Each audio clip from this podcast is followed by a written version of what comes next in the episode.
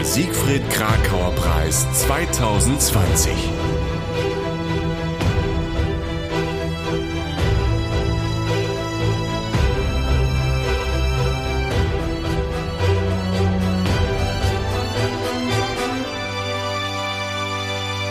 Schönen guten Tag und herzlich willkommen zu diesem Podcast der eine Art Verneigung vor den FilmkritikerInnen dieses Landes ist und der zwei von ihnen heute besonders ehrt.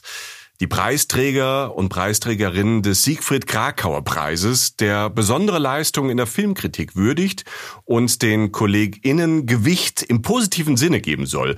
Denn Filmkritik ist sicher ja auch ein wichtiger Faktor innerhalb einer vielfältigen Kinokultur.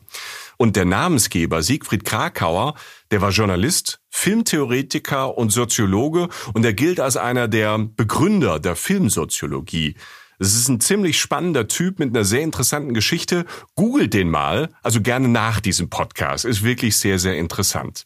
Mein Name ist übrigens Michael Dietz. Ich bin freier Journalist und Autor, unter anderem für den Westdeutschen Rundfunk und Reisen, Reisen, der Podcast. Und ich freue mich sehr, euch die Journalistenkolleginnen gleich näher zu bringen. Wir hören sie auch selbst und bekommen von ihren Texten, ihren Gewinnertexten auch eine ganz besondere Performance, einen ganz besonderen Vortrag. Dazu gleich mehr. Jetzt erstmal zu denen, die den Preis vergeben. Das sind drei Partner aus der Filmförderlandschaft, nämlich der MFG Filmförderung Baden-Württemberg, der Film- und Medienstiftung NRW und der MDM Mitteldeutsche Medienförderung. Verwaltet und organisiert wird das alles vom VDFK, dem Verband der deutschen Filmkritik. In der Regel findet die Verleihung des Preises bei einem Filmfestival in einer der vorher genannten Bundesländer statt. Das ist in diesem Jahr pandemiebedingt leider nicht möglich. Deshalb dachten sich die Stifter, dieses Virus macht uns nicht tatenlos, deshalb wurde dieser Podcast geboren. Vergeben wird ein Preis der Filmkritik, dotiert mit 3000 Euro. Sehr witzig finde ich, dass die Texte, also die Filmkritiken, anonym eingereicht werden, damit man sich nicht beeinflussen lässt als Jurymitglied, zum Beispiel von Berühmtheit oder ähnlichem, außer man erkennt halt den Stil der Journalistin oder des Journalisten. Aber am Ende wählt dann die Jury einen Gewinner oder eine Gewinnerin. Neben dem Geldpreis äh, vergeben die Stifter aber auch ein Stipendium. Hierbei handelt es sich um ein 12.000 Euro dotiertes Jahresstipendium, für das sich Journalistinnen bewerben können, um ein Jahr lang dann in einem Thema zu arbeiten, sich reinzuwühlen und dann monatlich einen Text zu publizieren. Wenn ihr jetzt denkt, oha, das klingt äh, generell spannend, der Preis, das Stipendium, das ist vielleicht auch was für mich. Mehr Infos und äh, alle Artikel findet ihr auf den Webseiten der Preisstifter.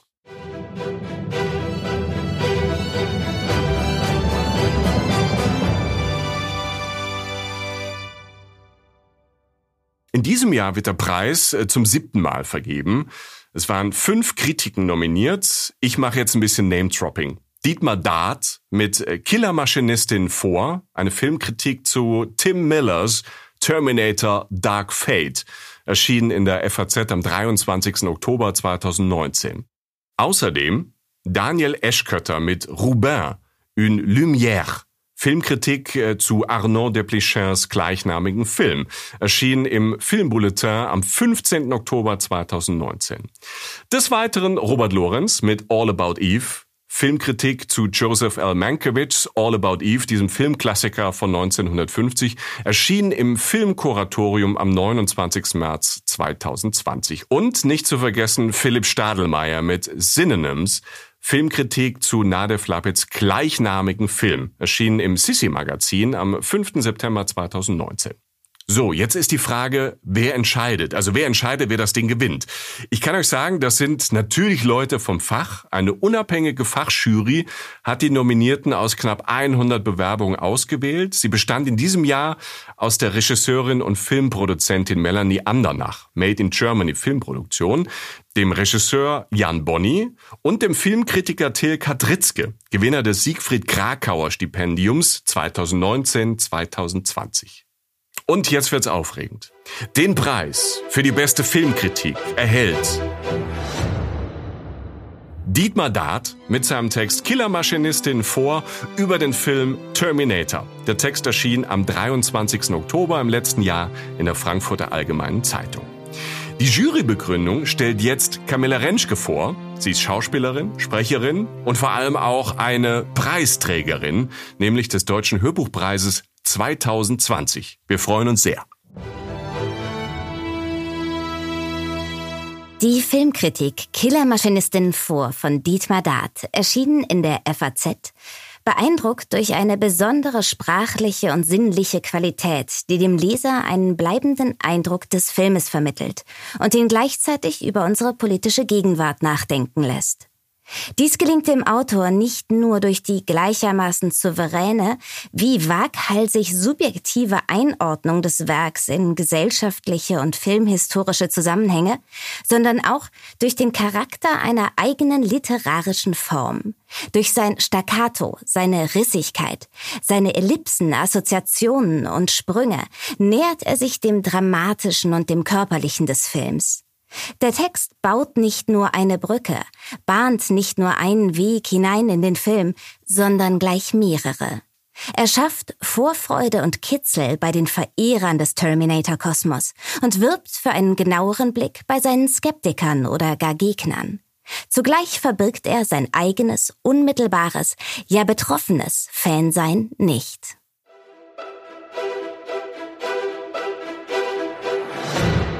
Vielen Dank, Camilla Rentschke. So, das war die Begründung der Jury, warum Dietmar Dart den Preis und 3000 Euro zu Recht verdient hat. Herzlichen Glückwunsch. Und wie stark sein Terminator-Text ist, das hören wir jetzt. Wieder mit Camilla Rentschke. I'll be back.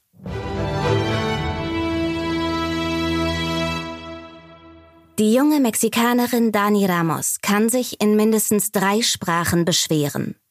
Auf Spanisch bei Bruder und Vater über deren Vernachlässigung von Alltagspflichten. Auf Englisch beim wohl aus Nordamerika in Danis mexikanischer Heimatmetropole entsandten Boss einer Hightech-Produktionsstätte, deren Arbeitskräfte auf Kapitalbefehl durch Automaten ersetzt werden sollen. Und schließlich mit Löwinnengebrüll. Wenn Killerapparate aus der Zukunft Dani oder ihre Lieben zerhacken, aufspießen und mit Kugeln bespucken wollen. Natalia Reyes spielt diese Dani als zunächst widerwillige, dann schier unüberwindliche Heldin des sechsten Spielfilms der Terminator-Filmreihe. Die Teile drei bis fünf werden hier ignoriert.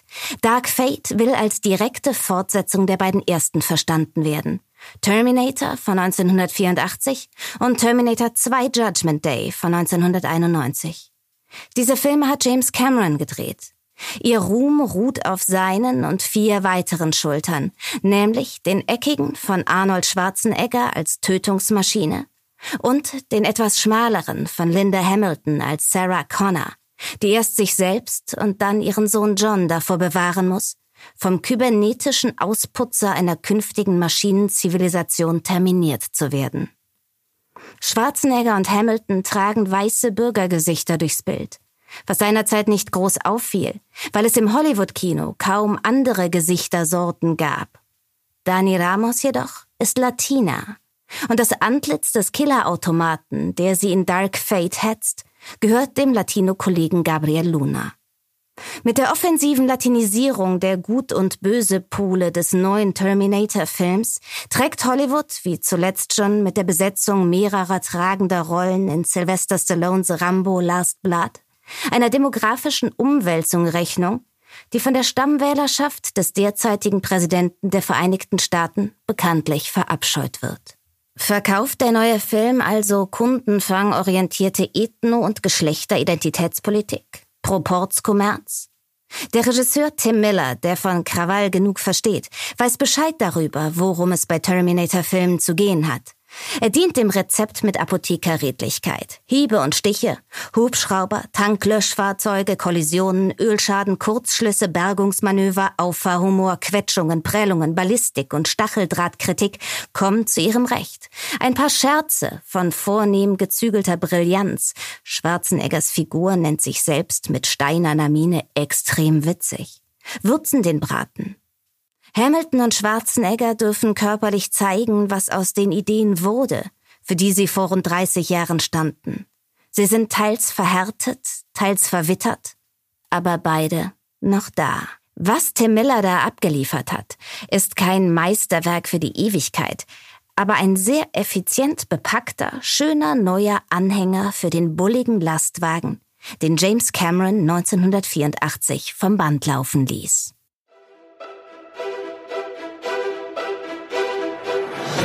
Danke, Camilla.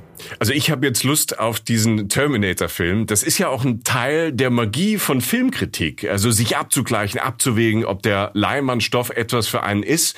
Und oft sieht man Filme in ihrer Tiefe dann oft viel klarer und genauer, wenn man davor oder manchmal auch danach die Filmkritik liest.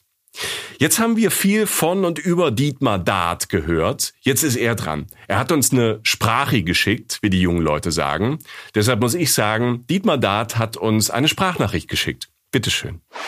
Hier ist Dietmar Dart. Ich habe vor zehn Jahren angefangen, berufsmäßig Filmkritiken zu schreiben und hatte keine Ahnung, was das ist. Ist es eine Nacherzählung einer Filmhandlung? Ist es ein Service, ob die Leute in den Film sollen?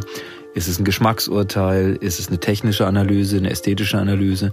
Verena Lücken bei der FAZ hat mir dann gezeigt und beigebracht, dass es das alles ist und gar nichts von alledem, sondern dass man einerseits Kriterien braucht, die man nur entwickeln kann, wenn man viele Filme gesehen hat und dass man andererseits den Film, über den man dann die Kritik schreibt, so anschauen muss, als hätte man noch nie einen Film gesehen und diesen Widerspruch irgendwie aushalten muss und daraus irgendwie einen Text machen muss.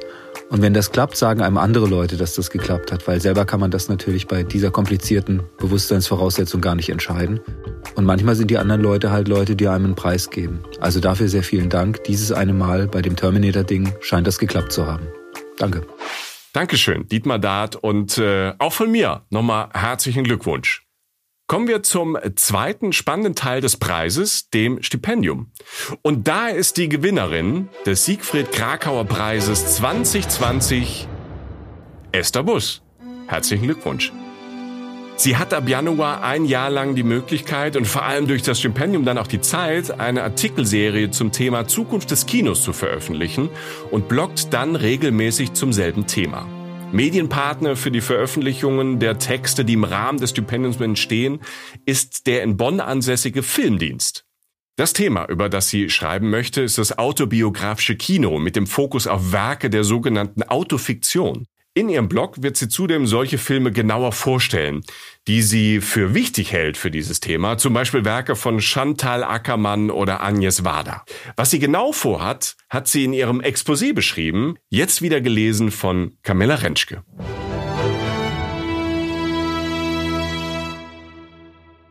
Wenn Filmschaffende über sich selbst filmen, sind sie sowohl Autorinnen als auch Figuren ihrer Filme.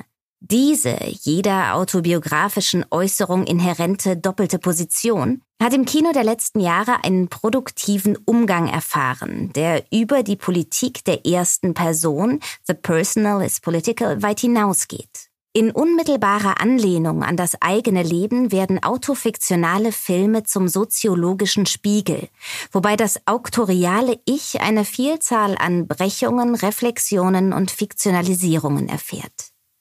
Die Essay-Reihe versucht, das umfassende und dabei noch weitgehend unkategorisierte Feld zu sortieren.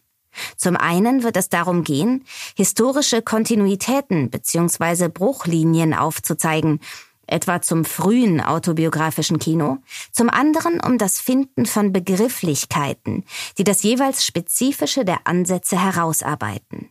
Geplante Themen sind beispielsweise Erinnerungs- und Familienerzählungen, Home-Movies bzw. Diary-Films, Körperprotokolle, das Leben mit Krankheiten wie etwa AIDS, autofiktionale Komödien, aber auch falsche Autobiografien. Dazu zähle ich etwa Sandra Wollmers Familiengeschichte Das unmögliche Bild. Fragen nach Authentizität und Wahrhaftigkeit stehen ebenso zur Diskussion wie Ausdrucksmodi der Uneigentlichkeit, Zitathaftigkeit, Pastiche, Parodie, Ironie.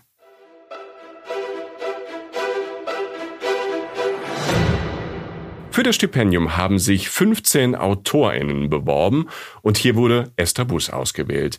Auch über ihre Motivation und Arbeit werden wir gleich genauer sprechen. Hier jetzt aber erstmal die Jurybegründung.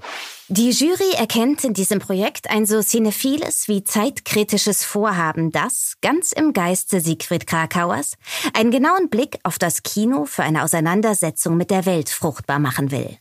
Mit Esther Bus zeichnet die Jury darüber hinaus eine erfahrene und versierte Filmkritikerin aus, die stets einen sensiblen Blick für die Eigenheiten eines Films an den Tag legt und deren Sprache so elegant wie uneitel ist. Sie steht für eine Filmkritik, in der die persönliche Seherfahrung nicht auf schnellstem Wege zum Urteil führt, sondern behutsam die Befragung leitet. Für eine Textreihe zum autofiktionalen Erzählen scheint uns das die perfekte Voraussetzung. Für alle, die es interessiert, unter filmdienst.de können wir noch während des ganzen nächsten Jahres Texte von Esther Bus lesen und ihrem Blog folgen. Und jetzt, jetzt kommt sie selbst zu Wort. Über das Siegfried Krakauer Jahresstipendium freue ich mich natürlich sehr. In meinem Arbeitsalltag gibt es viel zu selten Zeit und Raum, sich umfassender in einen Stoff wirklich hineinzubegeben. Die Beschäftigung mit einer Sache ist manchmal flüchtig, oft schreibe ich in Eile. Unter dem Titel Das Kino, die Wirklichkeit und ich, so heißt ein Text der Filmemacherin Maria Lang, den ich sehr mag, möchte ich mich mit filmischen Formen beschäftigen, deren Ausgangspunkt das eigene Ich ist. Das heißt, ich werde zum autobiografischen Kino der letzten fünf bis zehn Jahre arbeiten mit dem Fokus auf Werken der sogenannten Autofiktion. Dass mein Thema sich mit der Situation, in der wir gerade sind, in mancher Hinsicht berührt, das war natürlich nicht gewollt. Tatsächlich sprechen viele der Filme, die mir sofort eingefallen sind, aus den eigenen vier Wänden heraus. Das sind Blicke auf die Welt vor dem Fenster, Beschreibungen von Beziehungen, aber auch von sozialer Isolation oder auch von selbstgewählten Formen des Rückzugs. Ich denke also, dass das Sprechen aus der ersten Person noch einmal speziell mit der ganz aktuellen Gegenwart kommuniziert. Danke, Esther Busch. Und äh, danke an euch für euer Interesse und für das Zuhören. Empfehlt diesen Podcast über Filmkritik an Freunde, Kollegen, Bekannte, Leute, die sich äh, mit Film äh, beschäftigen, die Filme mögen, die Filme lieben. Habt äh, währenddessen und danach eine gute Zeit. Das war's von mir. Mein Name ist Michael Dietz. Euch alles Gute.